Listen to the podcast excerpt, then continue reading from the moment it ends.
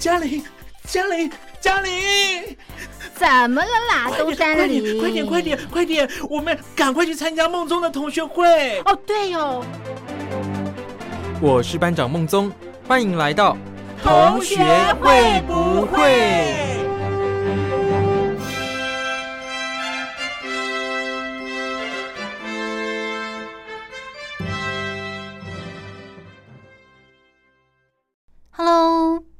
各位伙伴们，大家好，我是兰陵。如果我没记错的话，当你在收听这个节目的时候，中国的十一长假刚好告一个段落，对吧？那么你的十一长假是怎么过的呢？我有看到报道说，中共当局因为疫情的关系，希望大家可以就地过节，避免疫情散播开来。所以，我想可能跟往年相比。今年的十一长假比较没有那么自由，可以到处走走逛逛、跨县市旅游，或者是返乡之类的。不过，大部分的人应该还是会打个电话回老家问候一下爸妈的情况吧。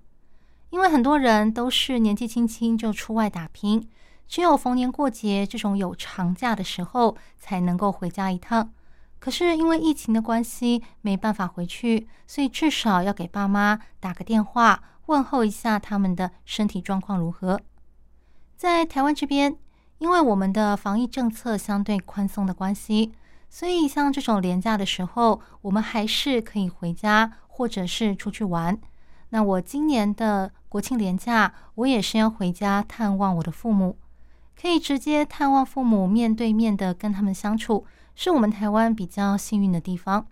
不过对于我来讲，有另外一个问题很让我烦恼，我想各位伙伴，尤其是单身的伙伴，应该能够理解我的这个烦恼为何。那就是回家的时候啊，总是会被爸妈问说有没有对象啊，什么时候带人回来啊，有没有考虑过结婚生个孩子给爸妈抱啊之类的啊，真的是让我觉得压力山大。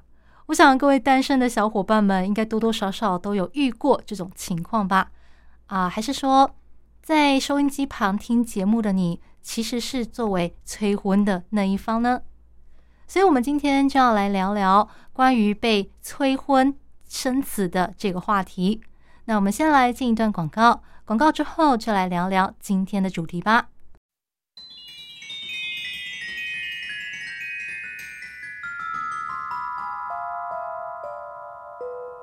在我的心中有一个理想的国度，在那里，所有的一切都是完美的，每一个人的脸上都挂着灿烂的笑容。那里是我们的乌托邦。其实我的梦想很简单呐，就是陪着我家姥姥。跟我的爱人，还有我可爱的孩子们，幸福美满的在一起。大家不用担心受怕，哪一天谁突然被消失了，或是突然遭遇了什么说不清楚的意外。总而言之，我只是希望大家都能自由自在的享受生活。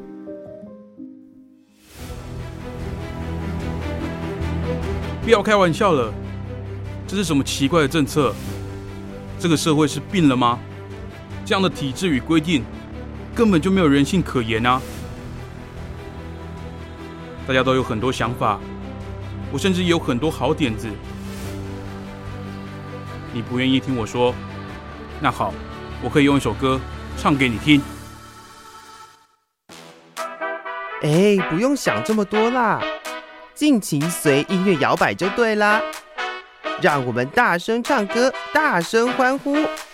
你想说什么就大声说出来吧。音符的律动，词曲的创作，为我们带来精彩丰富的生活。在你的播放清单里，有没有一首歌，也唱出了你心目中的向往，说出了你想说的话，成为了专属于你的音乐乌托邦？音乐乌托邦征文活动即日起到十一月三十号，电子邮箱寄到 lily 三二九 at ms 四五点 hinet 点 net，l i l i 三二九 at ms 四五点 h i n e t 点 n e t。纸本信件寄到北门邮政一七零零号信箱，北门邮政幺七零零号信箱。欢迎听众朋友们与王琦分享哪一首歌曲是你的音乐乌托邦。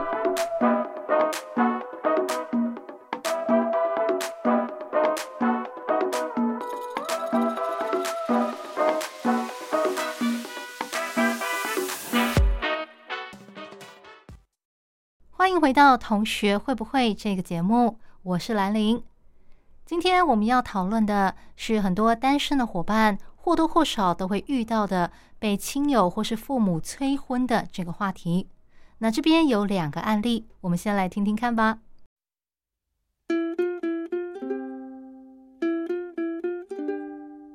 爸妈，我回来喽。哦，回来了。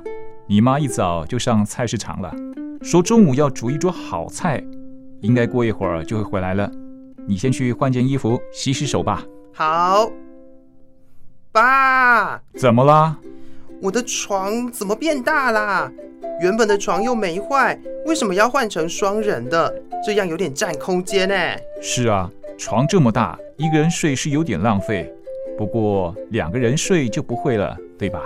诶，这是什么意思啊？你也快大学毕业了，除了找工作，找媳妇儿也是很重要的。我跟你妈都想抱孙子呢。为什么要突然聊到这个？现在谈结婚也太早了吧？不早了，你看隔壁老王的儿子小王，人家高中毕业就结婚，孩子都生了两个了。还有对面陈家的女儿，下个月也要嫁人了。不，我才刚开始规划人生，我要找一份自己喜欢的工作，和女孩子谈恋爱，过着自由自在的生活。我还不想结婚啦。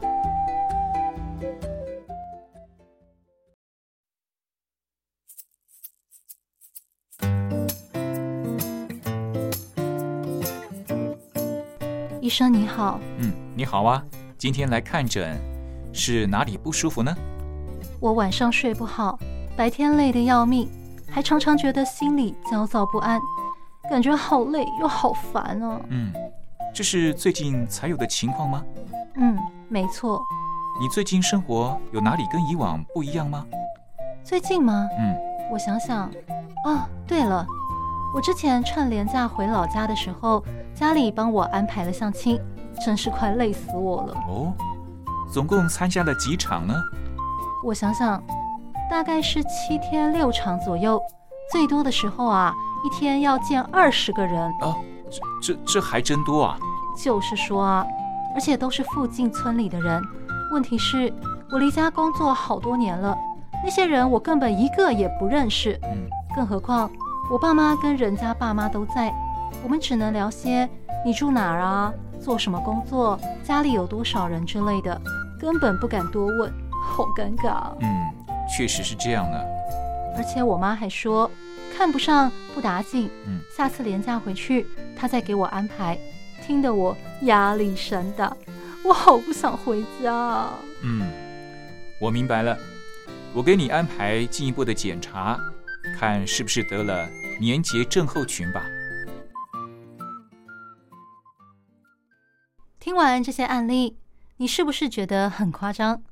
父母居然会透过换床来暗示你结婚，或者是在几天之内安排数十个人跟你相亲等等。不过，这可不是虚构的故事哦。这是根据中国新闻真实报道过的案例所改编的情境剧，所以你想想看，如果这种情况真的发生在你身上，你一定也会觉得压力很大吧？也难怪会把人催出病来，这就是所谓的年节症候群啦。淮安市第三人民医院心理科主任杨梅英就说：“如果你在年节前后感到烦躁、焦虑、心慌、胸闷这些情况的话，就有可能是罹患了年节症候群。这种病症主要好发在二十到三十五岁的青壮年族群，特别是单身族群中。如果不想在年节返乡的时候被家里催婚，可是又不能够不回去，很多人就会考虑租个男友或是租个女友来帮忙应付父母。在中国大陆，有很多的网络平台就有提供这样子的服务，成为一股商机。不过，这也衍生了一些女生被骗色、男生被骗财的社会问题。那也有些人觉得，我不租男友，也不租女友，我直接年节一到，我就飞出国去，来个眼不见为净。像大陆的西城旅游网。在疫情爆发之前就曾经发布一篇春节旅游大数据报告，里面指出，选在春节出国的年轻人有越来越多的趋势，其中有百分之三十的人，他选择在国外过节就是为了躲避父母逼婚。在这些人里面，有百分之三十三是单身的恐婚族，而在这里面，从年龄来细分的话，有百分之四十九，将近一半的人，他是九零年后出生的，就连九五后出生的年轻人也占了超过百分之三十，让春节旅游的人口开始越来越年轻。不过，不管是租男友女友也好，或者是飞到国外过节也好，追根究底，其实都是为了要逃避来自家里的催婚压力。但说实在的。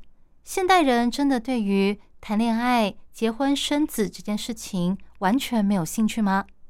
你想想看，古今中外有这么多的作品都在歌颂爱情的美好，所以你真的对于谈恋爱、结婚、生子这个事情不抱持任何的想法吗？真的没有任何的理想或是憧憬吗？还是说不是没有兴趣，只是找不到对象呢？我们先来听一首歌曲。歌曲后再来讨论这个问题。刚才你所听到的歌曲是由林志炫所演唱的《单身情歌》。我们继续来聊聊关于被催婚的这个话题吧。以我自己认识的男性亲友来说，有的时候他们之所以维持单身，不是因为他们对恋爱、结婚、生子这个事情没有憧憬，而是因为他觉得他的人生规划还没有走到那一步。像我有朋友就认为，他希望能够有一份稳定的工作，做了几年，存到了钱、房子跟车子之后，他再来考虑认识异性，然后结婚这件事情。可是有的人，他可能是我有车有房也有存款，我什么都有，我就是缺一个理想的对象。因为就现实层面来说，在中国大陆的情况就是男女比例悬殊。那这个比例到底差多少呢？根据二零二一年，也就是去年，中国大陆当局发布的人口普查，在性别方面，男性占所有人口的比例是百分之五十一点二四，女性占了百分之四十八点七六，男生比女生多了三千四百九十万人。而在这么多人里面，二十到四十岁适婚年龄的男性比女性多了一千七百五十二万人，以台湾两千三百万人口的一半来说，等于中国的适婚的单身男性是比台湾一半的人口还要多，这真的是非常夸张的一个数字。所以，对于那些被家里催婚的男士来说，他们心里可能也很委屈，因为不是他们不想找对象，而是女性真的太少了。为什么女性会这么少呢？当然，就是因为中共当局在一九七九年推动的一胎化政策啦。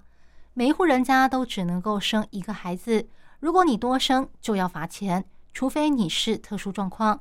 最有名的案例应该是中国导演张艺谋，他就因为超生小孩被政府当局罚款了人民币七百万元。这个政策还衍生了许多的问题，其中一个问题就是导致男女比例失衡。因为如果家里只能够养一个小孩的话，多数人都会想要养儿子，这样将来他才能够娶媳妇进门，然后为家里传宗接代。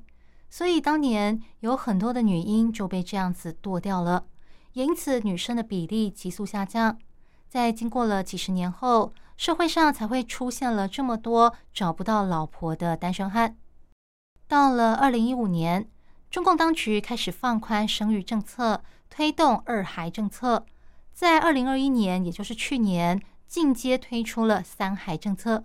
可是现在因为生养小孩不容易，所以其实大家也不太想生那么多的小孩了。当年中共当局推动一胎化政策的时候，是一九七九年。以当时出生的人来说，到现在应该是四十三岁左右，也差不多是我们这个电台听友的年龄层范围。所以我想问问看各位伙伴，你是家里的独生子吗？你的朋友或者是你的同事，有人是家里的独生子女吗？那你有没有听长辈们说过当年一胎化政策实行的情况呢？刚刚你所听到的歌曲是由郭靖所演唱的《单身美好》。不管是单身还是有伴，都有各自的美好之处。不过，对有些人来说，单身不见得是自愿的选择。像刚刚提到的一胎化政策，就导致中国女性的人数比男生少了一千七百万人。也因此，许多的男性找不到老婆，必须面临被家里催婚的压力。像今年二月，就有中国媒体报道，江苏徐州举办了一场相亲大会，女生只有五个人，可是男生却有上百人来参加，在网络上引发了热烈讨论。媒婆说，当地的年轻男女因为比例相差很多，所以女生对男生的要求就比较高。基本上是必须要有车有房，工作稳定。男生的长相最好要符合女生的喜好。如果结婚的话，彩礼至少要有人民币十六万元，还要有三金，也就是金项链、金戒指，还有金手镯。而且男方家里最好不要有太多的兄弟姐妹，标准不低。另外，我觉得现代女性对婚姻的观念跟上一代的人已经不太一样了。在我们爸妈的那个年代，传统的女性就是结了婚之后要在家里相夫教子、伺候公婆。但现在的女性谈到结婚，会想到很多方面的事情，好比说，结了婚之后两个人赚的钱能不能应应家里的开销，能不能够买车买房，还有两个人面对一些重大的问题，好比说像是父母的教养、孩子的教育，要生几个，还有。金钱方面的这个规划、储蓄、投资等等的观念符不符合？如果没有跟自己价值观相近的对象，还不如不要结婚。我很常听到一句话，就是如果两个人在一起没有过得更好，那干嘛要结婚呢？所以现在单身的女孩子也越来越多了。除了前面提到的女生人数比较少，还有现代女性对于婚姻。有比较高的要求和理想之外，还有一个原因是让单身族群一直找不到对象的理由，那就是其实有些人他已经放弃了恋爱、结婚、生子这件事情了。原因就是因为生活实在是大不易呀，把自己养好就不错了，哪还有多余的心力呢？你有没有听过“佛系男子”这个说法呢？这是日本在二零一四年开始流行的一种网络用语。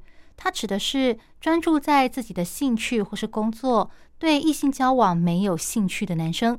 后来辗转传到了两岸这边，华人的网络还有流行文化，变成了一种跟躺平主义很类似的意思。它就是一种凡事不强求、不追求，时间到了自然就有，或者是没有，其实也没关系。那躺平主义就是去年开始在中国流行的网络用语。基本上就是不买房、不买车、不恋爱、不结婚、不生小孩，维持在最低的生存标准。为什么会有这样子的风潮呢？说穿了，就是因为竞争激烈，大家的生活都很不容易。每天工时这么长，可是赚到的钱却很少，甚至还有不少大企业的创办人，包括马云，都在称赞所谓的“九九六”文化。也就是早上九点上到晚上九点，然后一周上六天，还说这是一种福报。有网友说得好：“你都没有想过，我们还要照顾老人、陪家里的孩子吗？如果所有的企业都在推动员工实行这种九九六文化，还有谁要生小孩？谁有时间照顾啊？”也有人说，两个独生子女结婚要照顾四个老人跟三个小孩，还要九九六工作。生产队的驴也不是这种用法吧？所以说，在这种情况下，大家当然只会想把自己顾好就好，也就没有那个时间跟心力去找对象、经营感情，甚至是结婚啦。所以说，各位单身的伙伴们，你是真的不想要谈恋爱、结婚，才会选择单身，还是说是因为前面提到的这些原因，才会让你至今仍然单身呢？刚才你所听到的歌曲是由任贤齐所演唱的。对面的女孩看过来。这首歌当年是一首脍炙人口的情歌，因为它非常的俏皮可爱，而且它唱出了许多单身男士的心境。如果可以获得那些女孩的青睐，就再也不用担心家里催你结婚、帮你安排相亲的问题了。不过，事实上，除了来自家里的压力之外，各位单身的伙伴，不晓得你有没有注意到，现在连中国政府都要催你结婚生子喽。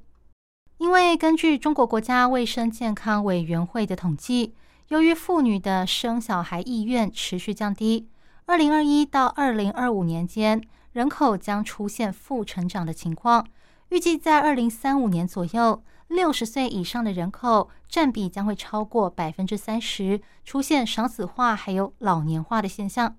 联合国还预测，到了二零二三年，中国有可能会向印度让出世界人口第一大国的地位。